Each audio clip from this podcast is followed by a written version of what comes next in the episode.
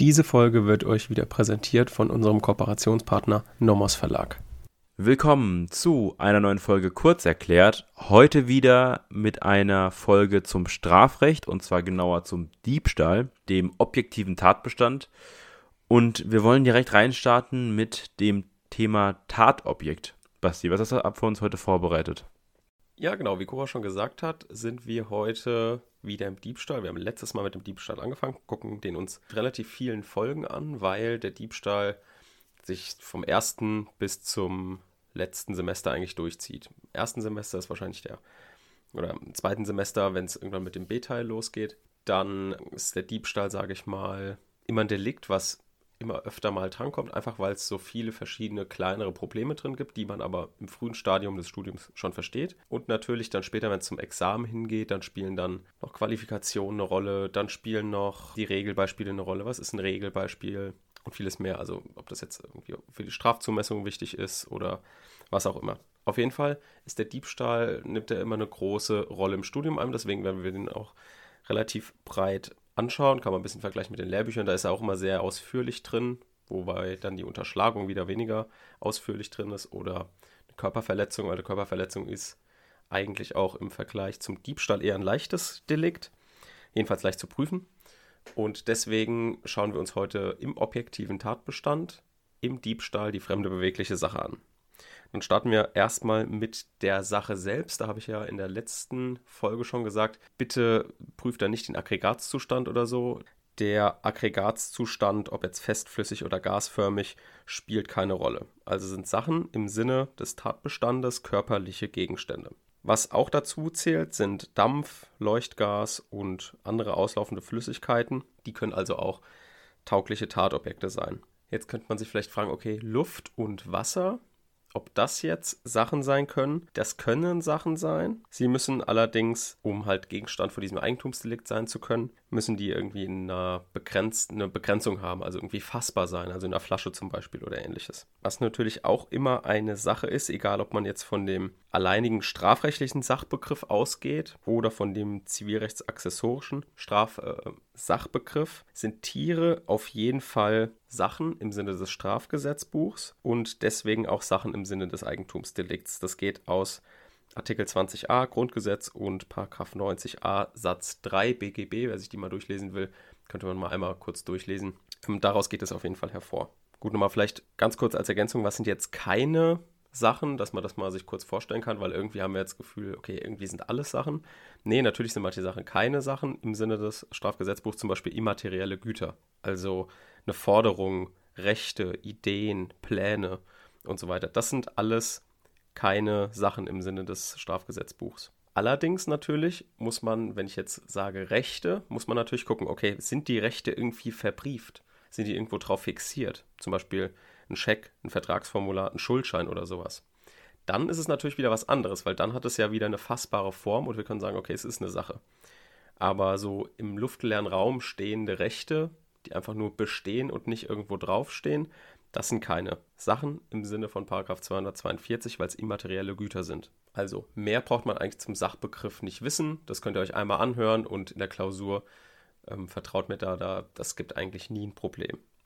Dann muss die Sache natürlich auch beweglich sein und das ist sie, wenn sie von ihrem jeweiligen Standort zu entfernen ist. Also das Beweglichkeitsmerkmal bezieht sich auf die faktische Transportfähigkeit und nicht auf die zivilrechtliche Differenzierung zwischen beweglichen und unbeweglichen Sachen. Wir kennen die Paragraphen oder die, die schon Sachenrecht hatten, die kennen die Paragraphen 93 fortfolgende BGB, die spielen hier keine Rolle, sondern wir gucken einfach nur, okay, sind die faktisch transportfähig, diese Sachen? Dann sind sie beweglich im Sinne von Paragraph 242.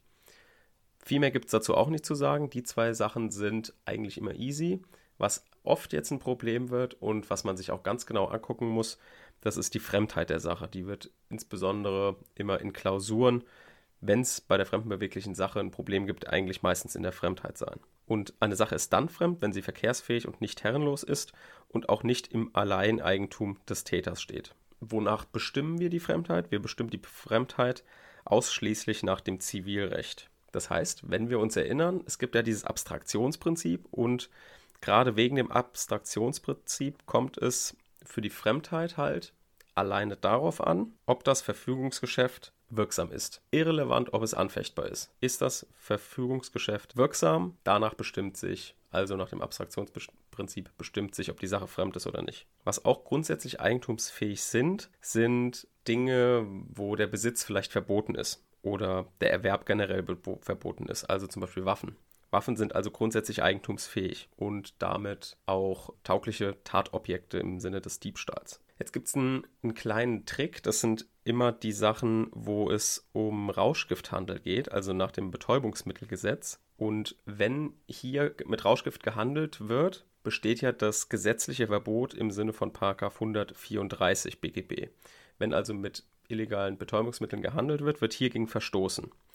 Und jetzt betrifft aber der 134 betrifft nicht nur das Verpflichtungsgeschäft, sondern auch, sondern auch das Verfügungsgeschäft. Das heißt, der Erlös, den der Verkäufer mit diesem Betäubungsmittelhandel erlangt hat, bleibt mangels Eigentumsübergang für den Verkäufer fremd. Das heißt, wenn er von, wenn der Dealer von seinem Konsumenten das Geld bekommt, geht das nicht in sein Eigentum über im Sinne von diesem 134. Und damit bleibt es für Paragraph 242 auch eine fremde Sache.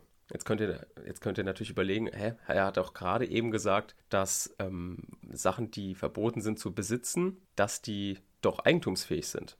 Das stimmt, das habe ich auch gesagt. Eigentumsfähig sind die Drogen ja auch. Aber das bleibt halt ohne Auswirkung auf die bestehenden Eigentumsverhältnisse. Das heißt, man kann es nicht übereignen, aber Eigentum kann man grundsätzlich an diesen Gegenständen haben. Also immer eine kleine Differenzierung nehmen zwischen der Übereignung und dem Eigentumsrecht an diesen Sachen an sich. Wenn wir uns jetzt nochmal an die Definition zurückerinnern, dann habe ich gesagt, eine Sache ist fremd, wenn sie verkehrsfähig und nicht herrenlos ist. Also verkehrsfähig. Was heißt denn verkehrsfähig? Nicht verkehrsfähig sind Sachen, die niemals in einem Eigentum stehen können. Das nennt man auch Res Extra Commercium, falls es jemanden interessiert und das in der Klausur schreiben möchte. Äh, da wird der Korrekte nur, also ich werde angepisst, wenn irgendjemand mit so lateinischen Begriffen angibt. Also es, es kann, also es steht in niemandes Eigentum. Und was ist das jetzt? Das sind natürlich so Sachen, was wir schon gesagt haben, die Luft in der Atmosphäre, Wasser in den Flüssen, Meer und Teiche und so weiter. Also Sachen, wo man schon eigentlich logischerweise weiß, okay, da kann niemand Eigentum dran haben. Das heißt, wir wissen, was verkehrsfähig ist und jetzt kommt nicht herrenlos, darf die Sache sein. Also eine Sache ist fremd, wenn sie verkehrsfähig und nicht herrenlos ist. Eine Sache ist herrenlos, wenn sie niemandem gehört. Das ist zunächst der Fall ähm, wieder bei Dingen, die in der Natur vorkommen und wo niemand Eigentum dran hat. Also zum Beispiel Tiere in freier Wildbahn, Meeresfrüchte und sowas. Das sind also Sachen, die von vornherein herrenlos sind. Dann kann eine Sache, die vorher nicht herrenlos war, herrenlos werden durch die Derelektion. Was das ist, gucken wir uns gleich genauer an. Wie kann man jetzt an herrenlosen Sachen Eigentum erwerben? Das kann man durch Aneignung. Das ähm, schreibt auch das BGB vor, das ist Paragraph 958 Absatz 1. Und mit dieser Aneignung der herrenlosen Sache wird eben die herrenlose Sache wieder fremd und ist damit umfasst vom Eigentumsdelikt. Das heißt, wenn sie herrenlos ist, kann man keinen Diebstahl daran begehen. Sobald sie nicht mehr herrenlos ist, kann man Diebstahl daran begehen. Da kommt auch immer so ein kleiner Klassiker. Und zwar, was ist denn, wenn jemand einen Schatz findet? Ein Schatz ist bis zur Inbesitznahme durch den Finder herrenlos und wird anschließend je hälftig Eigentum von Finder und Eigentümer des Fundorts. Das ist wieder natürlich im BGB geregelt, in 984 BGB. Ich nenne euch jetzt einfach immer die Norm mit, damit ihr die mal irgendwie aufschreiben könnt. Dann könnt ihr die einfach einmal lesen und dann wisst ihr auch, okay, wenn ein Schatz vorkommt, ist so eine besondere Konstellation, man weiß genau, wo das steht irgendwo im BGB bei den Eigentumsparagraphen. So, aber ich habe ja eben von der Derelektion gesprochen. Also, wenn Sachen nicht herrenlos sind, wenn jemand ein Eigentumsrecht daran hat, kann er das Eigentumsrecht daran aufgeben. Und das ist die Derelektion. Und eine Derelektion setzt voraus, dass der Berechtigte seinen Besitz an der Sache mit dem nach außen hin deutlich gewordenen Willen aufgibt auf das Eigentum zu verzichten. Das ist der Paragraph 959 BGB. Das heißt, es muss irgendwie immer ein Willensakt hervortreten. Man muss irgendwie merken, der verzichtet freiwillig auf sein Eigentum. Das heißt, man darf das nicht zu sehr reininterpretieren in irgendeine Handlung. Das werden wir gleich sehen. Sondern es muss schon wirklich deutlich nach außen kommen, okay, der möchte sein Eigentum daran nicht mehr haben oder insbesondere das Eigentum auch nicht jemand anderem geben. So, was dann also wie gesagt abzugrenzen ist von der Derelektion, ist die Absicht, es jemand einem anderen zu geben, sei es mit einem Vernichtungswillen. Also der Müll zum Beispiel. Wer also eine Sache wegwirft, um sie zu zerstören, will nicht, dass ein anderer an ihr Eigentum erwirbt. Das heißt, das wäre keine Derelektion. Typisches Beispiel hierfür ist das äh, Wegwerfen der EC-Karte, Kontoauszüge und andere persönliche Gegenstände. Da habe ich einen Vernichtungswillen. Das ist nicht der klassische Hausmüll, ist wieder was anderes, sondern dieser Vernichtungswillen, ich möchte, dass das auf jeden Fall vernichtet wird, weil es, wie gesagt, mit, mit meiner Person zusammenhängt und niemand anderes dies haben soll. So, für die Derelektion ist der Wille kennzeichnend, auf das Eigentum ohne Zweckbestimmung zu verzichten. Also, jetzt kommen wir hier zu diesen Sammelaktionen. Und zwar, wenn jetzt eben jemand wegen einem bestimmten Zweck auf das Eigentum verzichtet, also ich möchte es zum Beispiel spenden oder ähnliches, dann gebe ich natürlich zwar das Eigentum daran auf, aber mit einem bestimmten Zweck verbunden. Das heißt, auch hier ist wiederum Diebstahl möglich. Und jetzt habe ich euch nochmal einen Klassiker rausgesucht, wo ich glaube, dass der bestimmt auch mal wieder drankommen kann. Beziehungsweise ich weiß gar nicht, ob er schon mal lief in Klausuren. Falls den jemand hatte, den Fall, kann er mir da gerne Bescheid sagen, das würde mich interessieren. Und zwar gebe ich euch schon mal das Zeichen, das ist NSTZ-RR 2020 104. Das geht um die Strafbarkeit des sogenannten Containers. Das liest man ja immer wieder in der Zeitung oder ähm, in den Nachrichten, dass äh, insbesondere junge Leute, zum Beispiel beim Edeka, über den Zaun klettern, an den Müll gehen, das Schloss aufknacken und sich die meistens noch sehr gut erhaltenen Lebensmittel rausnehmen und dann der Überzeugung sind, es ist kein Diebstahl. Werbung. So, auch in der heutigen Folge haben wir wieder eine kleine Empfehlung für euch, insbesondere für die, die sich nochmal mit den Eigentums- und Vermögensdelikten im Nachhinein zu der Folge irgendwie auseinandersetzen wollen. Ich habe sehr viel dafür in dem Lehrbuch vom Nomos Verlag von Professor Dr. Edward Schramm recherchiert, insbesondere in Bezug auf die Fremdheit werdet ihr da noch einiges finden. Ist auch sehr gut geeignet, meiner Meinung nach, für Hausarbeiten, weil es ist sehr umfassend. Es hat ca. 350 Seiten und dafür ist es nicht so teuer. Insbesondere für die ersten Semester ist es, glaube ich, relativ wichtig, dass man nicht direkt so ein dickes, teures Lehrbuch kauft, sondern eins, was man sich auch als Student leisten kann. Und man kann es auch theoretisch in der Bib nutzen, einfach für, für Hausarbeiten ist es, glaube ich, sehr gut geeignet, aber auch zur Nacharbeit jetzt zu dieser Folge. Deswegen können wir das auf jeden Fall empfehlen. Ich habe es selbst auch durchgelesen und wie gesagt, habe es auch zur Vorbereitung auf die Folge benutzt. Und das Lehrbuch heißt Strafrecht besonderer Teil 2, Eigentums- und Vermögensdelikte von Professor Dr. Edward Schramm. Werbung Ende. So, da müssen wir natürlich jetzt gucken, okay, die Sache ist auf jeden Fall, es ist eine Sache, die das Obst oder Gemüse, Fleisch, was auch immer, das ist eine Sache, die Sachen sind auch beweglich. Easy kann man einfach mit in den ersten Semestern schön mit Obersatzdefinition, Subsumption, Ergebnis schreiben. In den späteren Semestern einfach mit, mit dem indirekten Gutachtenstil. So, das heißt, wenn wir uns den Fall jetzt mal anschauen, bei der Fremdheit. Hier hat natürlich der Edeka-Markt jetzt seinen Besitz offensichtlich aufgegeben. Das ist erstmal klar. Aber aus der Besitzaufgabe folgt nicht ohne weiteres ein Eigentumsverzicht. Das hängt nämlich dann immer speziell von den Umständen des Einzelfalls ab. Und so hat es auch der, das Bayerische Oberlandesgericht zum sogenannten Containern entschieden. Also die sagen, ja, so einfach ist es nicht, wenn jemand den Besitz aufgibt. Dann heißt es nicht unbedingt, dass er auf das Eigentum verzichtet. Das heißt, es ist auf jeden Fall noch möglich, an diesen Sachen einen Diebstahl zu begehen. Wir müssen uns das aber im Einzelfall angucken. Und worauf gucken die jetzt im Einzelfall? Die gucken im Einzelfall, wie der Müll aufbewahrt wird. Warum gucken die da drauf? Weil die halt wissen wollen, ob der Edeka-Markt einen Eigentumsverzicht bei diesen Lebensmitteln hatte oder ob er die Lebensmittel eben der Müllabfuhr zuführen wollte. Und da müssen wir jetzt im Einzelfall gucken, okay, war der Container abgesperrt? Wenn ja, wurde das Schloss aufgeknackt. Dann ist es vielleicht umzäunt gewesen, sind die über den Zaun geklettert, haben die den Zaun aufgebrochen. Also solche Sachen, wo man sieht, okay, der Edeka-Markt möchte sein Eigentum daran noch nicht aufgeben. Das sind immer so die, die Hinweise, die wir uns dann anschauen müssen. Also das ist Entscheidung im Einzelfall. Das kann in eurer Klausur wiederum ganz anders sein. Es kann sein, dass der Müll offen da rumsteht, hinten auf dem Gelände. Und dann könnt ihr natürlich sagen, okay, der steht zwar auf einem fremden Gelände, vielleicht ein Hausfriedensbruch dabei, aber er steht halt offen da. Da kann von der Besitzaufgabe hier in dem Fall ausnahmsweise im Einzelfall auf einen Eigentumsverzicht geschlossen werden. So könnt ihr das ungefähr machen.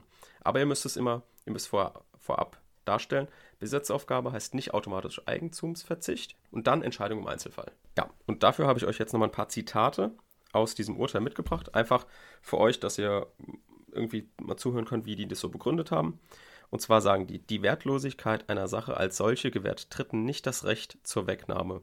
Auch der Umstand, dass die Lebensmittel zur Entsorgung in einen Abfallcontainer geworfen wurden, sagt darüber, ob dem Eigentümer damit auch deren weiteren, weiteres Schicksal gleichgültig ist, nicht zwingend etwas aus. Eine Derelektion kommt vielmehr nur dann in Betracht, wenn der Wille vorherrscht, sich der Sache ungezielt zu entledigen.